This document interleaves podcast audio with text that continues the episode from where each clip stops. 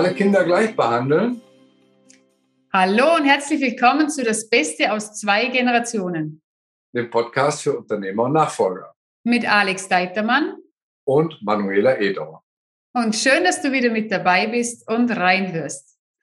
Heute wird es ja ganz spannend. Ich als Kind äh, eines äh, ehemaligen oder eines Familienunternehmens bin ja gespannt, was du dazu sagst. Alle Kinder gleich behandeln? Ja, wir kommen ja beide aus ähm, Familien, wo eine ganze Reihe von Kindern existiert haben. Wenn ich das richtig äh, weiß, hast du drei Geschwister. Ich habe ähm, noch vier Geschwister. Wir waren mal sechs Kinder und mein Bruder ist äh, sehr früh äh, tödlich verunglückt. Und äh, wir haben wahrscheinlich beide aus persönlicher Erfahrung, aber auch aus unserer äh, Tätigkeit, Unternehmer und Nachfolger zu begleiten, eine Menge Bilder, wo es durchaus ein Spannungsfeld gibt zwischen Geschwistern und Unternehmen und Eltern und diesem Konglomerat, das sich da in Familienunternehmen häufig so zeigt. Genau, und dazu kommen dann noch die eigenen Kinder, wo es ja ganz spannend wird, äh, die alle gleich zu behandeln, ob das überhaupt möglich ist. Ja, Alex, was genau meinst du mit alle Kinder gleich behandeln? Ja, ich ähm, reflektiere hier eine Situation ähm, eines Unternehmers, mit dem ich zusammenarbeite, der mehrere Kinder hat. Ich darf den natürlich nicht nennen, möchte den auch nennen, auch die Branche nicht, so dass man nicht auf das Unternehmen zurückschließen kann. Er hat mehrere Kinder und von diesen Kindern sind zwei im Unternehmen. Und die beiden ähm, Kinder im Unternehmen haben sich über die Jahre sehr unterschiedlich entwickelt. Der eine ist äh, sehr kompetent, ist äh, eloquent, ist innovativ und wird auch von den Mitarbeitern praktisch als Nachfolger wahrgenommen. Und er hätte auch schon längst die Geschäftsführung.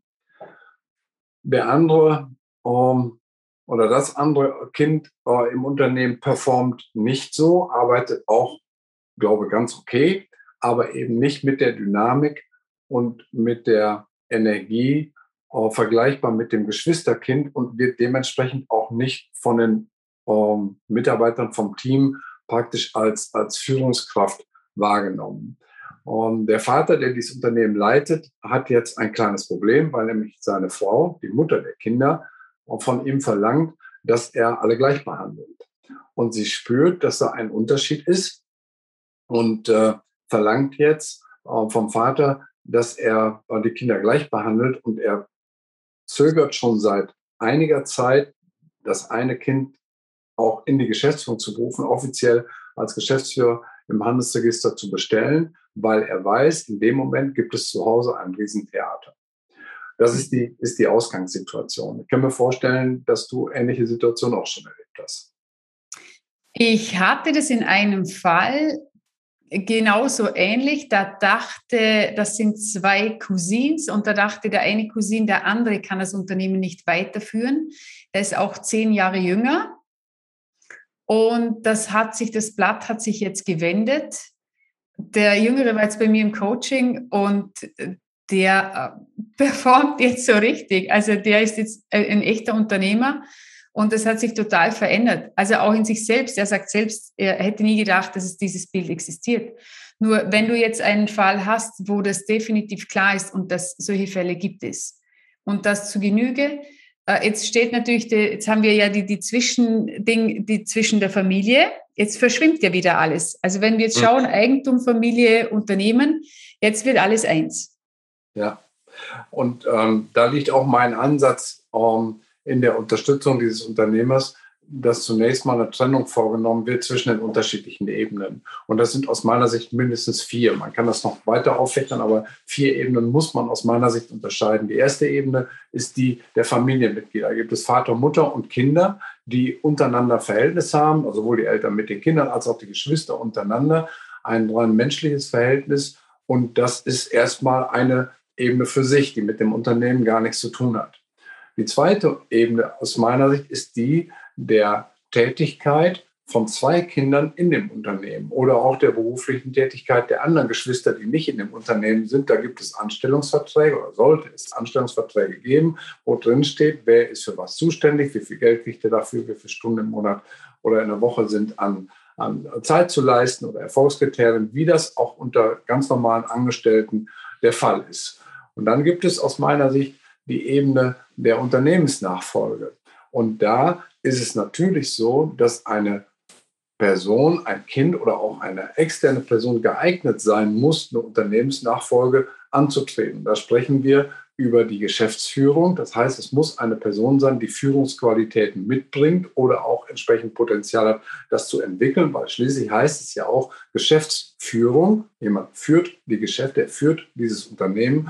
Und wenn jemand nicht dazu in der Lage ist, dann ist es Unsinn, dem die Geschäftsführung zu geben, in dem Wissen, dass das gar nicht kann. Das ist im Prinzip ein Murks, der von vornherein dazu angelegt ist, dass es nicht funktioniert und am Ende explodiert. Also Ebene Unternehmensnachfolge ist für mich die dritte und die vierte Ebene, und da liegt, glaube ich, auch in diesem Fall ein gewisser Schlüssel, ist die Ebene der Vermögensnachfolge. Das heißt für mich, es kann durchaus sein, dass ein Kind das Unternehmen übernimmt, auch alleiniger Gesellschafter wird, zum Beispiel das Unternehmen auch dann vom Vater erwirbt, kauft und das Geld, das erlöst wird, zum Teil an die Geschwister geht als Abfindung, damit die eben auch einen Benefit bekommen oder einen Teil dessen, was der Vater ererbt hat, in der Vermögensnachfolge übernehmen, um, sodass man auf der einen Seite die Kinder gerecht behandelt, alle bekommen etwas, aber nicht gleich. Einer bekommt das Unternehmen, die anderen kriegen Geld als Beispiel. Das wäre für mich die vierte Ebene. Und das auseinanderzuhalten, ist tatsächlich eine Riesenherausforderung, weil das vielen gar nicht so klar ist. Genau, nur ich, also was jetzt meine Erfahrung ist, wenn ich da noch dazwischen was sagen darf, ist, die Frage, also bei den Inhabern, wieso wollen sie denn Gerechtigkeit? Wieso will auch die Frau jetzt diese Gerechtigkeit? Um was geht es hier wirklich, wirklich? Und mhm. wovor hat der Mann Angst? Also mhm. was könnte da in der Beziehung passieren, wenn er sagt, äh, wenn er für sich einsteht und sagt, nee, das ist absolut nicht der richtige Schritt fürs Unternehmen? Und dann diesen Schritt zu gehen und dort nochmal zu schauen, okay, um was geht es wirklich? Wieso hat diese Frau diesen Gerechtigkeitssinn? Und das ist ja auch immer unter Kindern. Ja. Äh, das, das sehe ich ja auch in, äh, draußen in der Welt, wenn wir irgendwo sind. Es muss alles gerecht sein. Alle Kinder bekommen alles gerecht. Heutzutage sowieso, der Jüngste bekommt immer alles als erstens. Nur wir haben hier was vertauscht. Mhm. Der Erstgeborene bekommt das Erste, wer war auch als erstens da, dann kommt der Zweite und der Dritte und es gibt keine Gerechtigkeit in dem Sinn, sondern es, ähm, es der erst das zu schauen. Und für was braucht es Gerechtigkeit? Damit keiner irgendetwas sagt. Und wir Kinder, und das ist etwas, das durfte ich auch lernen. Es steht uns nichts zu. Also auch wenn die Eltern noch fünf Milliarden Euro auf dem Konto besitzen. Mhm. Die können das entscheiden und der Caritas schenken. Sie müssen uns gar nichts geben. Sie sind ja. uns nichts schuldig. Genau. Wenn wir etwas erhalten, vielen Dank dafür. Doch wo steht da geschrieben, dass Sie uns das geben müssen? Natürlich bekommen wir einen Pflichtanteil. Nur ähm, da auch nochmal klar zu sein, ist eine absolute Gerechtigkeit, die wird es nie geben. Und die muss es auch nicht geben, sondern ähm, und du kannst auch nicht alle gleich behandeln. Ja. Und in diesem Gleichbehandeln und dieser Gerechtigkeit, diesem Gerechtigkeitssinn, da geht ganz vieles kaputt. Ja, ich äh, finde das sehr gut, was du ansprichst, die, äh, die Beispiele, die du genannt hast. Ich will da ähm, gerne nochmal drauf einsteigen. Es kann zum Beispiel sein, dass auf der Ebene der Kinder die Mutter immer schon gespürt hat, dass ein Kind sich etwas schwerer tut als die anderen. Ich will das mal vorsichtig ausdrücken. Und dass dieses Kind natürlich immer besonders viel Zuwendung bekommen hat. Aufmerksamkeit, Hilfe, Unterstützung, sei es schon im Kindergarten oder auch in der Schule bei Hausaufgaben, und dass dieses Kind natürlich dadurch auch eine besondere Beziehung hat zu der Mutter und umgekehrt.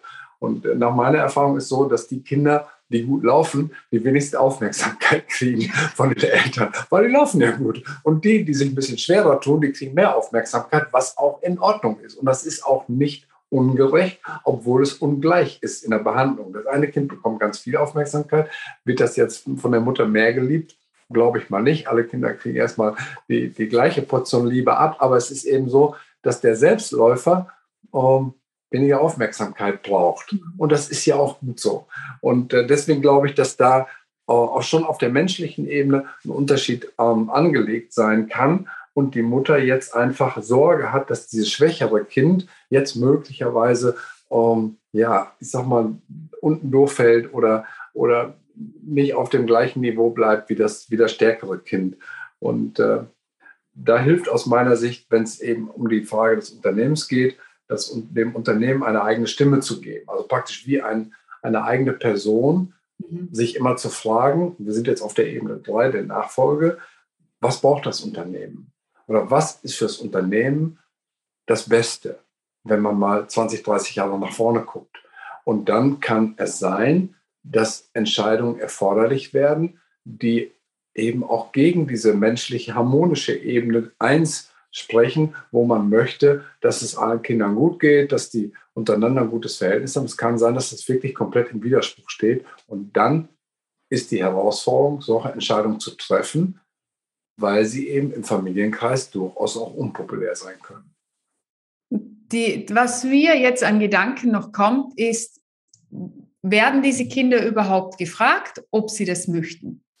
Also wer, wird da von den Eltern irgendetwas überlegt an Geschäftsführerposten, äh, was das Kind vielleicht gar nicht möchte? Denn sollte es ein Kind sein, das sich in der Schule schon schwer getan hat und ähm, jetzt immer noch nicht das machen kann, dass er wirklich zu einem Geschäftsführer äh, wird, ist die Frage, will dieser Mann, diese Frau das auch? Ja. Oder werden da Überlegungen in den Raum gestellt und sich Gedanken gemacht über etwas, was das Kind gar nicht gefragt wurde?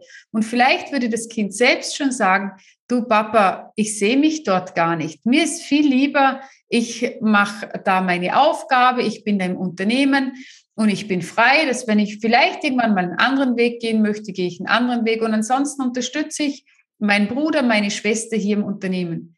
Was ich jetzt nur sehe, und das ist jetzt bei Unternehmen, die wieder übergeben wurden, die Nachfolger, also es sind jetzt zum Teilweise ja schon wieder alte Nachfolger, die jetzt schon wieder übergeben. Da sind mehrere Geschäftsführer drinnen und da sind genau solche drinnen, die da nicht reingehören. Das blockiert massiv. Ja. Das, so. sind, die, das sind Hilfskräfte, die mhm. in Geschäftsführerpositionen sind. Und jetzt kommen neue Mitarbeiter, also externe Mitarbeiter, die Führungskräfte sind, die sind denen untergeordnet, haben ober sich einen Geschäftsführer, mit dem absolut nicht zu arbeiten ist. Und darüber steht das Unternehmen und die Gesellschafter. Ah, das ist echt schwierig für die dann. Also ja. da dürfen wir, die Unternehmer, die da abgeben, vom, das eigene, der eigene Vorlieben und so weiter, echt mal auf die Seite stellen und wie du sagst, das Unternehmen mit dazu nehmen und fragen, was ist das Beste für das Unternehmen, für die Mitarbeiter, für die Kunden, für dass es erfolgreich weitergeht. Ja, das ist wirklich der Punkt Klarheit und Wahrheit, um da Entscheidungen zu treffen, die nur auf dem Papier gut aussehen oder die nur auf den ersten Blick auch aussehen, als wenn sie um, äh, gerecht wären, weil sie eben für eine gewisse Gleichbehandlung sorgen, ist in der Regel uh, zu kurz gesprungen, weil es sich vielleicht im ersten Moment gut anfühlt, aber auf Dauer nicht funktioniert, weil es nicht den tatsächlichen Anforderungen entspricht. Es nicht das Beste ist für die Familie, nicht das Beste ist für die Beziehung unter den Kindern, nicht das Beste ist fürs Unternehmen oder wie auch immer man das sehen will. Und da ist es erforderlich, Entscheidungen zu treffen, die im Moment schmerzhaft sind, die im, im ersten Augenblick wirklich eine Herausforderung darstellen, sie so zu treffen, wie es erforderlich ist. Aber langfristig ist es immer die bessere und einfachere, weil man dann gut schläft, nachdem der erste Rauch sich vollzogen hat und alle daran gewöhnt haben, ist es so, wie es wirklich auch unterm Strich besser ist. Und das ist mein Credo, dass man bereit sein muss, auch schmerzhafte Entscheidungen zu treffen, die im Moment nicht einfach sind, die nicht wehtun, von denen man über, aber überzeugt ist, dass sie langfristig das Beste fürs Unternehmen sind. Ja, und genau bei solchen Situationen macht es natürlich wirklich, wirklich Sinn, sich nochmal jemanden mit ins Boot zu holen, denn den eigenen blinden Fleck, den sehen wir nicht. Ich glaube, das geht nicht nur um die eigenen blinden Flecke. Das ist auch ein ganz wichtiger Punkt, Manuela, den du sagst, um erstmal aus Sicht des Unternehmers, meine ähm, Perspektive, sich klar zu werden, ähm, was wirklich die, die äh, Zielsetzung ist oder auch sein muss. Erster Schritt Klarheit für sich selber. Das kann man besser mit einem externen als mit sich alleine besprechen. Ob das ein Unternehmerkollege ist oder ein guter Freund oder eben ein, ein externer Unterstützer, wie ich das zum Beispiel tue, sei erstmal völlig außen vor. Und dann ist aus meiner Sicht wichtig, dass wenn es so ein Gespräch in der Familie gibt, und das ist aus meiner Sicht am Ende unbedingt nötig, wenn man alle zusammenbringen will, das kann man nicht ähm, in Einzelgesprächen machen, da müssen irgendwann alle am Tisch. Da sollte man sich unbedingt einen erfahrenen Moderator dazu holen, der dieses Gespräch führt, weil es unmöglich ist für den Firmeninhaber gleichzeitig als, als Familienoberhaupt, als äh, Firmeninhaber, als Erblasser, als Geschäftsführer und praktisch als, als Arbeitgeber in all diesen Rollen jetzt noch gleichzeitig die Gesprächsführung und die Moderation innerhalb der Familie äh, vorzunehmen. Das funktioniert nicht. Wenn der überhaupt eine Chance haben will, dass es ein halbwegs harmonisches Gespräch gibt und auch die entsprechenden Gesprächsanteile äh, gewahrt werden, dass jeder mal dran kommt zur Zeit, dann muss das jemand extern moderieren, damit er auch in Gedanken für, für äh, seine Wünsche, Ziele, Erfordernisse äh, klar bleiben kann und nicht zwischen unterschiedlichen Rollen permanent äh, hin und her springt. Ja, und ich spreche jetzt nochmal für die Nachfolger. Für die ist es auch ganz wichtig, denn die wandeln immer zwischen dem Mitarbeiter-Geschäftsführer-Rolle und dem Sohn-Tochter-Rolle hin und her. Und wenn, wenn die da gefangen sind in diesem Sohn-Tochter-Rolle und die werden dann noch fünf Jahre alt, dann artet dieses Gespräch aus und entweder, also was ich oft sehe und höre, die rennen entweder davon, weil sie es nicht aushalten mehr, oder sie gehen enttäuscht aus den Gesprächen raus. Und da nichts, das dient ja niemandem, sondern es geht ja darum, den besten Weg für alle zu finden. Und Lösungen zu finden. Und da ist es wirklich hilfreich, ihr nehmt jemanden mit dazu und als allererster Schritt, dass jeder für sich selbst herausfindet, wer bin ich, wer bin ich in welchen Rollen, was will ich überhaupt, was ist mein Weg. Denn wenn jeder für sich die Klarheit hat, dann ist das mit dem, also für den Moderator ein leichtes, dieses Gespräch zu führen. Mhm. Wenn jeder bei sich bleiben kann ja. und nicht zum anderen gehen muss. Genau. Ja, wenn wir das berücksichtigen und eben, dass ähm, Gerechtigkeit nicht identisch ist mit Gleichbehandlung, dann haben wir, glaube ich, viel gewonnen. Denn das ist aus ähm, dem Beratungsprozess, den ich hier oder dem, dem Entscheidungsprozess, den ich unterstützt habe, die, die wichtigste Erkenntnis für den Unternehmer, dass ähm, es nicht gerecht ist, alle Kinder gleich zu behandeln und umgekehrt. Dass mhm. Gerechtigkeit und Gleichbehandlung zwei verschiedene Paar Schuhe sind. Das ist, glaube ich, eine ganz wichtige Botschaft an der Stelle. Ja, und es dient auch nicht dem Glück. Genau, weil es am Ende nicht dienlich ist. Genau, ja. Ja, vielen Dank dir jetzt fürs Zuhören. Ich hoffe, dir hat die Sendung heute wieder gefallen. Wenn es dir gefallen hat, dann lass uns doch einen Kommentar da, dann schicke uns mal eine Nachricht. Auch wenn du eine Information brauchst von uns, wie unser, unsere Zusammenarbeit ausschaut, in den Kommentaren findest du den Link für Alex Deitemann und für mich. Und ich freue mich schon auf nächste Woche. Ja, danke, dass du die Sendung bis hierhin äh, gesehen hast.